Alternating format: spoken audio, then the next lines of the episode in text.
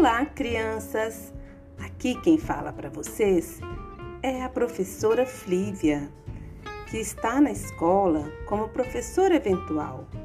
E agora eu vou apresentar para vocês algumas histórias que ao longo da minha carreira fizeram muito sentido para muitas crianças e para mim também.